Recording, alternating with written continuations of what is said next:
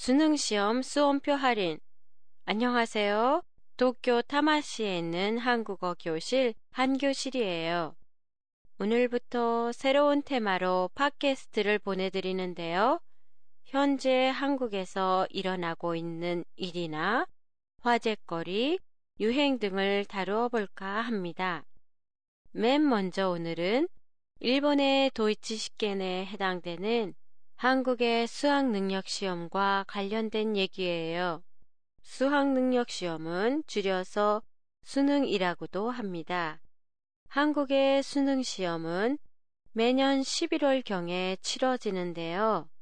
수능 시험이 있는 날 아침에는 교통 혼잡을 피하기 위해 관공서는 출근 시간을 1시간 늦추고 경찰은 수험생이 지각하지 않도록 도와주기도 해요. 올해는 수능 시험이 11월 10일에 있었는데요. 한국에서는 수능 시험을 끝낸 수험생들에게 수험표 할인을 해주고 있어 화제가 되고 있어요.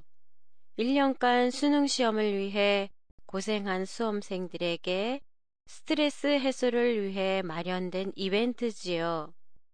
여행, 외식, 유통 등 거의 모든 업계에서 계산할 때 수험표를 보여주는 것만으로 할인받을 수 있어요.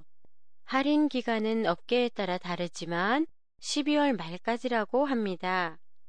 이 이벤트는 수능을 끝낸 수험생들이 충분히 쉴 수 있도록 사회가 도와주는 한 예라고 볼 수 있어요.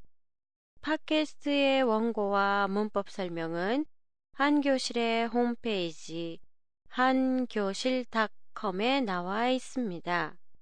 또한 여러분의 의견도 보내주세요. 많은 여러분의 의견을 기다리고 있겠습니다. 안녕히 계세요.